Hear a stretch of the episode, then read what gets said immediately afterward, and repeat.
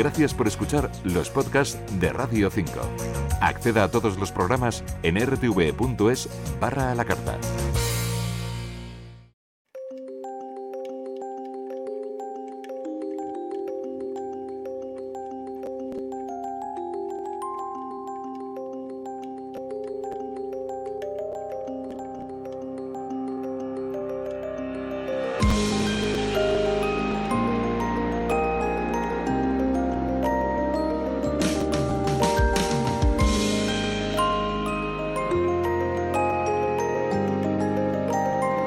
Cuando se extrae de forma masiva el agua subterránea que se acumula en los acuíferos, puede producirse un hundimiento del terreno más o menos importante, dependiendo de los materiales de los que éste se componga. Pues bien, investigadores españoles acaban de publicar en la revista Science un mapa mundial que muestra cómo este fenómeno puede afectar a casi una quinta parte de la población del planeta. Y un enclave español, concretamente la cuenca de Lorca, en Murcia, se alza con el récord europeo de desmoronamiento. También menciona grandes capitales como Yakarta o países como México con importantes impactos. ¿Qué riesgos provocan estos hundimientos? ¿Cuáles son los lugares más afectados? Responde a estas preguntas Gerardo Herrera García, del Instituto Geológico Minero de España, investigador principal de este estudio, y él nos acompaña hoy en la Reserva Natural de Radio 5. La ciencia en general está en manos de los expertos, pero hay otra a pequeña escala pero acumulativa y valiosa que pueden ejercer los propios ciudadanos y esa es la base de la iniciativa de la que hablaremos después. Se trata del Observatorio de la Biodiversidad Agraria. La vida silvestre que habita en los cultivos es muy importante para medir la calidad de los suelos y también de los alimentos que se producen y conocerla es lo que se ha propuesto la Fundación Global Nature, que está a punto de lanzar esta propuesta a todos aquellos que estén dispuestos a inspeccionar lo que bulle por el suelo. Quien quiera apuntarse a este reto de ciencia ciudadana, que esté muy atento a lo que nos cuente Jordi Domingo Calabuch dentro de unos minutos.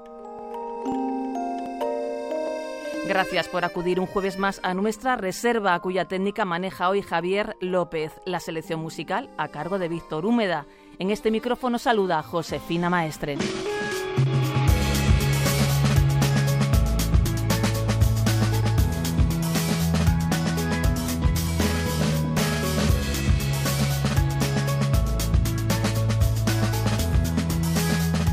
Tenemos con nosotros ya a Gerardo Herrera García, investigador del Instituto Geológico y Minero de España. Gerardo, buenas noches. Buenas noches, Josefina. Muchas gracias por la invitación. Muchas gracias a ti por atender nuestra llamada. Gerardo, hace cuatro años, en 2017, empiezas a trabajar en una iniciativa internacional de la UNESCO y allí propusiste hacer un mapa mundial de los hundimientos de la Tierra. En primer lugar, ¿puedes explicarnos por qué se hunde la Tierra y por qué de repente pensaste que hacía falta investigar esto? Bueno, pues lo primero, este término de hundimiento, el, término correcto científico sería subsidencia, que es esta deformación de la superficie de la Tierra cuando básicamente se extraen sólidos, líquidos o gases bajo la superficie. En este estudio que hemos realizado en el ámbito de la UNESCO, lo que hemos hecho ha sido estudiar estos hundimientos que se producen por la extracción de agua subterránea. Podría haber otras causas, como extracción de gas o de petróleo, o incluso en algunos casos disolución de roca. Pero en este caso nos centramos en este proceso de hundimiento del terreno cuando se extrae el agua subterránea. Y el motivo por el cual nos lanzamos a hacer este mapa global es porque este fenómeno es muy conocido hace un siglo. Eh, se llevan estudiando distintos lugares del mundo desde los principios del siglo XX. Lo que pasa es que siempre los científicos se habían centrado en estudiar el caso de estudio concreto para entender el problema, para caracterizarlo y para ver qué soluciones podrían proponer. Pero nunca habían hecho una visión macro de decir, bueno, vamos a tratar de encontrar elementos comunes en todos los lugares del mundo donde está sucediendo este fenómeno para ver si podemos proponer un modelo global. Y eso es lo que hicimos. Muy bien, os pusisteis manos a la obra con esa visión macro y habéis desarrollado un mapa, un mapa que finalizasteis el año pasado, puesto que este mes de enero habéis empezado el año, el día 1 de enero publicasteis eh, un artículo en la revista Science eh, contando este estudio, en el que, por cierto, participan otros investigadores, Gerardo. Sí, evidentemente, esto es un trabajo colectivo eh, que hemos liderado desde un grupo español del Instituto Geológico y Minero de España y de la Universidad de Alicante, pero luego se han unido científicos de todo el mundo en el marco de la Iniciativa Internacional de Subsidencia de la UNESCO. Hay eh, investigadores de China, de Estados Unidos, de Italia, eh, de otros países en general. ¿Y qué datos globales son los que más os han sorprendido? Eh, bueno, pues lo que más nos ha sorprendido es ver cómo la mayoría de esta subsidencia potencial, es decir, esta probabilidad que vemos nosotros de que el terreno se hunda, está muy concentrada en Asia. En Asia tenemos el 86% de esa población que podría estar expuesta a estos hundimientos está concentrada en Asia, aunque también tenemos otras zonas, pues en, en Irán, en México, en Estados Unidos, en Europa, todas las cuencas interiores, o sea que, bueno, eso es un poco el resultado más significativo. Y si hablamos del campo y de la ciudad, eh, ¿qué conclusiones son las que habéis sacado también? ¿Dónde está incidiendo más este problema? Este problema eh, fundamentalmente afecta a estas cuencas sedimentarias donde tenemos estos materiales que se pueden eh, comprimir, por así decirlo.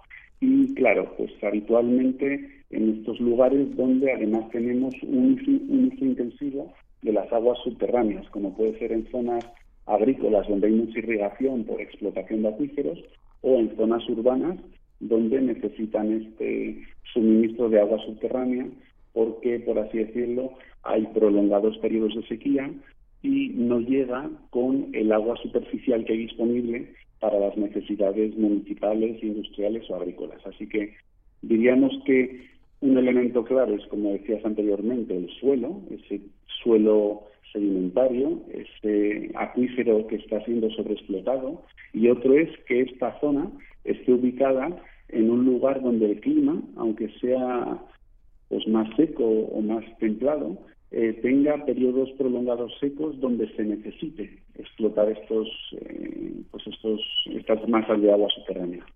Bien, luego iremos a España, por supuesto, pero ¿nos puedes dar algún ejemplo significativo de lo que está sucediendo? Por ejemplo, sé que mencionáis Yakarta, Yakarta, eh, capital de Indonesia, que se están pensando en la posibilidad de cambiar esta capitalidad precisamente por este problema, o, o por uno, por, o sea, por este problema a lo mejor aparte de otros más.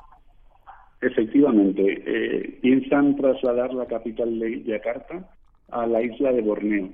Lo que ocurre en Yakarta es que con el desarrollo que han tenido de población y de desarrollo industrial, han extraído agua subterránea de manera sistemática y quizás no controlada, de forma no sostenible, y esto ha hecho que, claro, al ser una ciudad costera que está muy cerca eh, del mar, pues ha habido este proceso de hundimiento paulatinamente, paulatino, pero en este caso bastante rápido, porque llega a los 25 centímetros al año, y esto ha hecho que la inundabilidad, las zonas inundables eh, de Yakarta vayan aumentando cada vez, porque cada año, por así decirlo, baja una gran parte de la ciudad 25 centímetros. Entonces esto hace que haya más zonas que puedan inundarse. Y quizás por no haber tenido una eh, gestión o una planificación a medio o largo plazo, eh, pues han tomado esta drástica decisión de llevarse la capital a otro sitio, cuando en otros sitios del mundo, como puede ser en Holanda o como puede ser en Japón, tuvieron problemas similares o tienen problemas similares y con una gestión eh, de los recursos subterráneos, pues no han tenido que trasladar capitales o ciudades a otros lugares. O sea que aquí es muy clave el anticiparse un poquito al problema y tomar medidas. Decís que para el año 2040 hasta 635 millones de personas asentadas sobre zonas inundables podrían sufrir las consecuencias de este proceso silencioso. Son muchas personas, desde luego. Sí, son todas aquellas zonas que hemos identificado en zonas costeras que podrían eh, desarrollar este, este problema. Pero como he dicho antes, para esto es muy importante que en estas zonas realmente se esté explotando agua de un acuífero de manera continua, de manera en la que se sobreexplota este, este recurso y entonces se produce el hundimiento. Un, concepto muy importante es la tasa del hundimiento. No es lo mismo que Yakarta se hunda 25 centímetros al año que una zona costera se hunda un centímetro al año o medio centímetro al año, porque evidentemente no va a tener el mismo impacto. O sea que es muy importante conocer cuánta agua se está extrayendo y a qué, a qué con qué volúmenes y también es muy importante conocer qué efecto en superficie realmente está produciendo en cuanto a cuánto se hunde el terreno cada año, porque el, impacto no va a ser el mismo. Bien, pues centrémonos ahora en España, porque también os han salido unos escenarios bastante críticos, empezando por la cuenca de Lorca. ¿Qué es lo que pasa en Lorca?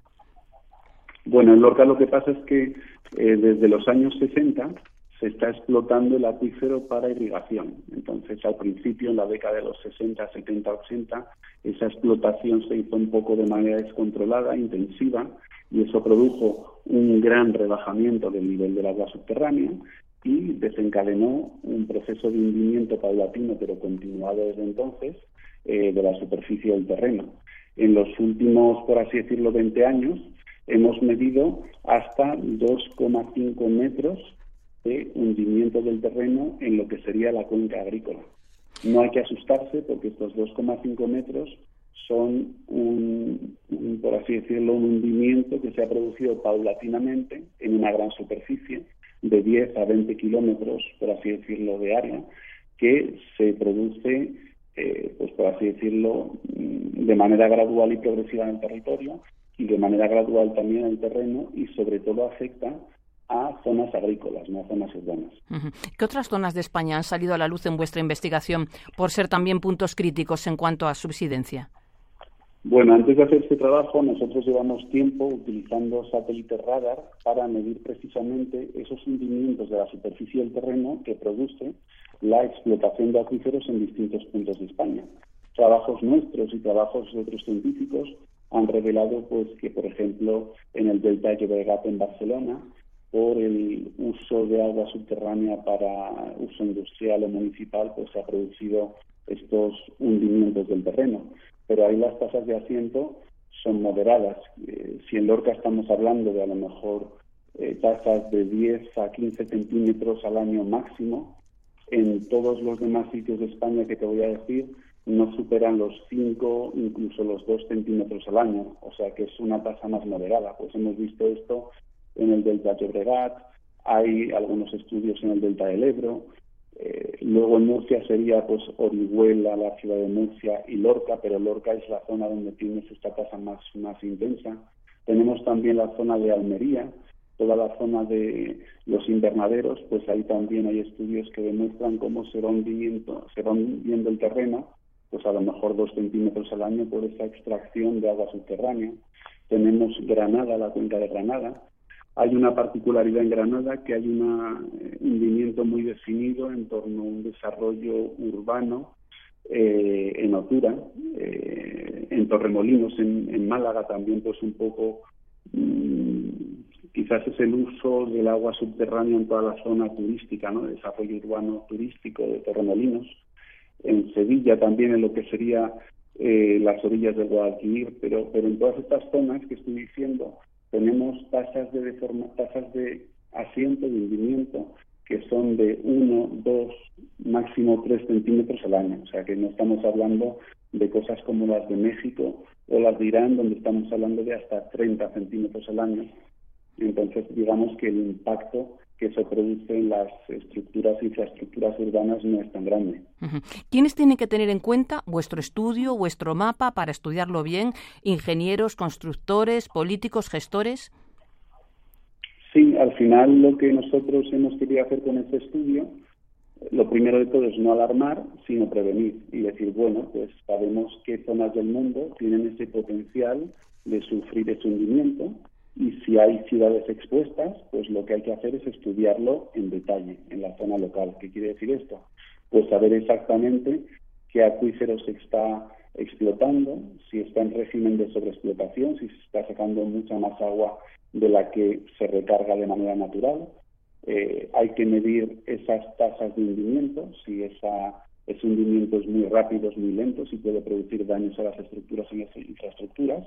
Y luego los gestores del territorio tienen la oportunidad de hacer una gestión ordenada del uso de agua subterránea. Se pueden planificar pues tomas controladas de volúmenes controlados de agua subterránea, se puede planificar traer agua de otras zonas, como en las zonas de costa puede ser utilizar el tema de las desaladoras, se pueden hacer programas de reinyección de agua eh, residual urbana en distintos sistemas acuíferos. Hay un montón de soluciones que se han implementado ya en otras ciudades del mundo que se pueden implementar con calma para que, por así decirlo, en 2040 no tengamos ningún tipo de problema. Y Gerardo, ya para finalizar, no tiene que ver con la extracción de agua, que es vuestra especialidad, pero has mencionado antes la extracción de otras cosas, de otros recursos. Por ejemplo, cuando tenemos balsas de petróleo o de gas que se vacían, ¿también se producen fenómenos de hundimiento o desmoronamiento de la tierra? Efectivamente. Mira, por ejemplo, un caso muy típico es eh, la extracción minera, ¿no? Cuando se produce una minería subterránea de carbón y se saca carbón del, subsuelo, pues eso suele producir en superficie este hundimiento. Esto afecta mucho a grandes cuencas mineras europeas como la cuenca minera de Polonia. Eh, también hay algunas zonas que se han visto, visto afectadas por este tipo de subsidencia en España y como dices tú también puede producirse cuando se extrae petróleo o gas de, reservorios de este tipo. Evidentemente, estos reservorios suelen estar apartados de cualquier núcleo urbano, cualquier infraestructura, así que no suelen comportar un, peligro eh, para las estructuras infraestructuras urbanas, pero sí que sé que se miden estas deformaciones tanto de cuando eh, se extrae el gas o el petróleo y se produce el hundimiento, como cuando se inyectan otros gases y se produce un levantamiento del terreno. Y esto los ingenieros lo utilizan para modelizar mejor el comportamiento del flujo eh, bajo la superficie de la Tierra. Otro tipo de subsidencia que se produce eh, sería el de la disolución. Se puede producir disolución de unas rocas muy determinadas, como pueden ser las rocas evaporitas o los yesos, que con el contacto del agua se disuelven y al disolverse colapsa la superficie del terreno.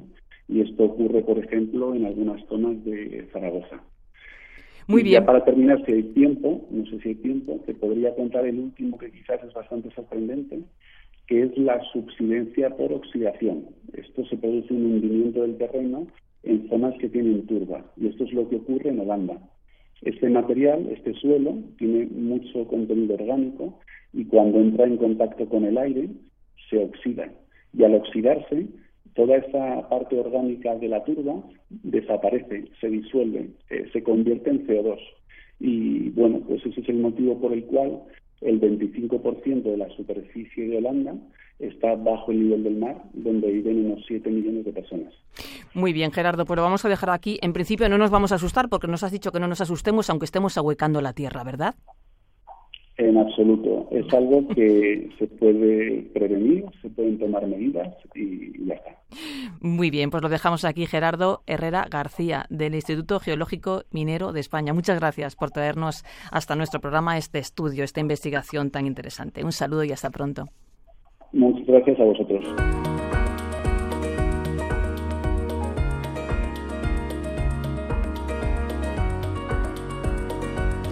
Y ahora acudimos al campo porque está a punto de lanzarse una iniciativa que pretende congregar a numerosas personas en torno a un observatorio de biodiversidad agraria. Tenemos con nosotros a Jordi Domingo Calabuch, que atiende nuestra llamada desde Alicante. Jordi, buenas noches.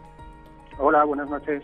Muchas gracias por estar con nosotros en nuestra reserva. Jordi, eres coordinador de este proyecto dentro de la Fundación Global Nature y nos preguntamos qué tipo de biodiversidad agraria es la que queréis observar. Bueno, pues eh, este proyecto surge realmente de una necesidad de, aportar herramientas para evaluar el impacto positivo de la biodiversidad eh, de las, eh, obtenido por las prácticas agrarias y viceversa, con lo cual estamos mirando básicamente biodiversidad que podemos encontrar en nuestros campos y que actúa como indicadores. Vale, y hablas de impacto positivo. ¿Qué impacto positivo tiene esta biodiversidad? Bueno, eh, la biodiversidad en el fondo, eh, aunque a veces la veamos como un problema dentro de la agricultura, de las parcelas eh, agrarias, en el fondo es un aliado. al final, las, lo que puede ayudarnos a controlar nuestras plagas, lo que mejora nuestros suelos, es, por ejemplo, la biodiversidad. Lo que pasa es que es una biodiversidad que a veces ignoramos y eso son precisamente esa biodiversidad la que nos interesa. Vale, pues pongamos algunos ejemplos de esa biodiversidad. A veces son pequeños organismos. Cuéntanos un poco, que, ¿dónde hay que poner la lupa? Bueno, no la lupa, pero el ojo para ver qué es lo que sucede en el campo. Pues mira, en el observatorio eh, lo que hacemos es utilizar estas, esta biodiversidad, estos grupos de biodiversidad clave, y tenemos algunos que tienen que ver con el suelo, otros que es un servicio fundamental dentro de la agricultura, como es la polinización, por ejemplo. Pensemos que buena parte de los cultivos, eh, que al final son los que acaban en, nuestras tiendas, eh, dependen de un servicio que presta la biodiversidad, que es la polinización. Y sin polinización no solo no tendríamos esa producción, sino que encima se ha calculado que si no tuviéramos unos polinizadores, nuestros costes productivos serían mucho más altos. Lo que hacemos es eh, poner una especie de termómetro en las explotaciones agrícolas y eh, medimos esos diferentes grupos eh, de biodiversidad. Y además la peculiaridad es que esa observación, porque es un observatorio, lo hacemos además de una manera, vamos a llamarle muy democrática, ¿no? Es decir, no es complicado, no vamos a, buscar, a, identificar esos polinizadores a nivel de especie, sino que vamos a detectar tendencias sobre todo, que es porque lo que queremos es que todo el mundo pueda estar implicado en esa observación.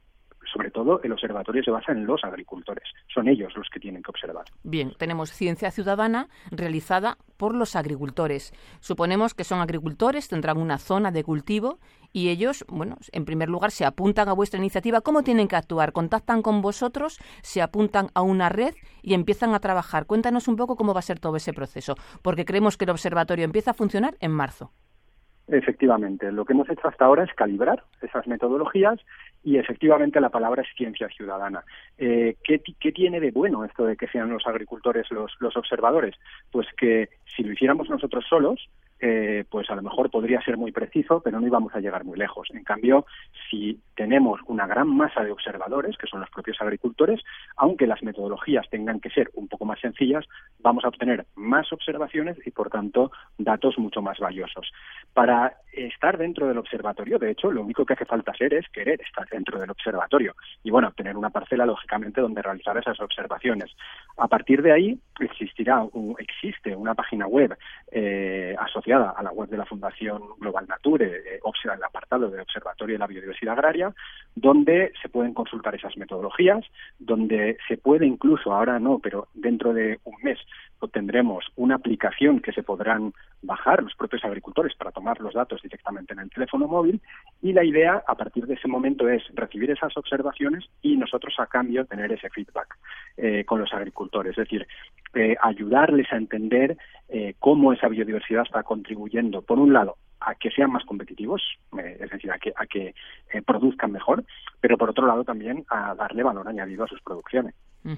Muy bien. Eh, ellos se pondrán a observar abejas, mariposas, lombrices, ese tipo de seres vivos. Efectivamente. Eh, son cuatro metodologías diferentes eh, por ejemplo, con los polinizadores, como decía, la idea no se trata de identificar mariposas, porque tenemos 700 especies en la península ibérica, más o menos, o más, y, es muy difícil, necesitamos un especialista. En cambio, eh, si con los diferentes grupos de polinizadores lo que eh, anotamos son tendencias, es decir, la metodología es tan sencilla como tener una estación de observación, que suena muy raro, pero es un espacio de una determinada superficie donde nos sentamos X veces al año y observamos durante X tiempo el número de la actividad que hay de polinizadores. Y eso es ese termómetro que comentaba para ver cómo va mejorando. Y todo eso nosotros podemos relacionarlo con qué hace el agricultor, es decir, cuando se dejan zonas para, para precisamente los polinizadores, cuando hay menos utilización de fitosanitarios, etcétera, etcétera. ¿Os preocupa el estado de la biodiversidad agraria en nuestro país? Sí, la verdad es que sí, porque, bueno, eh, ya no es que lo digamos nosotros, ¿no? Los últimos datos que aporta la FAO nos dicen que precisamente eh, la agricultura es eh, uno de los mayores impactos a nivel planetario, es la que genera el mayor impacto a nivel planetario sobre la biodiversidad, ¿no? Hay datos que lo corroboran. Y curiosamente, es un sector que es tremendamente vulnerable a la pérdida de biodiversidad como decía antes, la formación de suelo, la polinización, el control de plagas, son lo que técnicamente se llaman servicios ecosistémicos que aporta la biodiversidad. Sin biodiversidad no tendríamos todo eso, ¿no? Con lo cual, es esta relación un poco rara de, dependencia y vulnerabilidad eh, la que tiene, ¿no? Entonces, sí que eh, tenemos que trabajar por la biodiversidad. Afortunadamente, casi todas las directrices que nos vienen a nivel internacional y europeo apuestan por ellos, pero tenemos que pasar a la acción y tenemos que hacerlo práctico y hacerlo posible. Muy bien, pues os deseamos mucha suerte. Sabemos que os habéis inspirado también en alguna iniciativa. En Francia, por ejemplo, ya tiene un observatorio. Sí, existen varios observatorios, de hecho, a, nivel mundial, pero en Francia hay una iniciativa que fue liderada en su momento por el Museo Nacional de Ciencias Naturales y donde participan diferentes eh, cámaras de agricultura que llaman allí, asociaciones, es decir, en el fondo eh, la idea es, es que es mm, transformar a cualquier ciudadano en un observador de la biodiversidad, porque eso implica que va a ser más sensible a, esa, a ese aspecto y todos vamos a comprender que la biodiversidad no es un capricho de las asociaciones conservacionistas como nosotros, sino que es algo que es verdaderamente útil para todos. Pues ojalá muchos agricultores se unan a vuestra iniciativa y se conviertan en observadores de los campos. Jordi Domingo Calabuch, muchas gracias. Muchas gracias por traernos esta, esta iniciativa tan interesante de la Fundación Global Nature. Un abrazo y hasta pronto. Muchas gracias a vosotros. Buenas noches. Pues se acabó. Esto ha sido todo por hoy. Reservistas, ya sabéis, nos volvemos a encontrar el próximo jueves. Hasta entonces.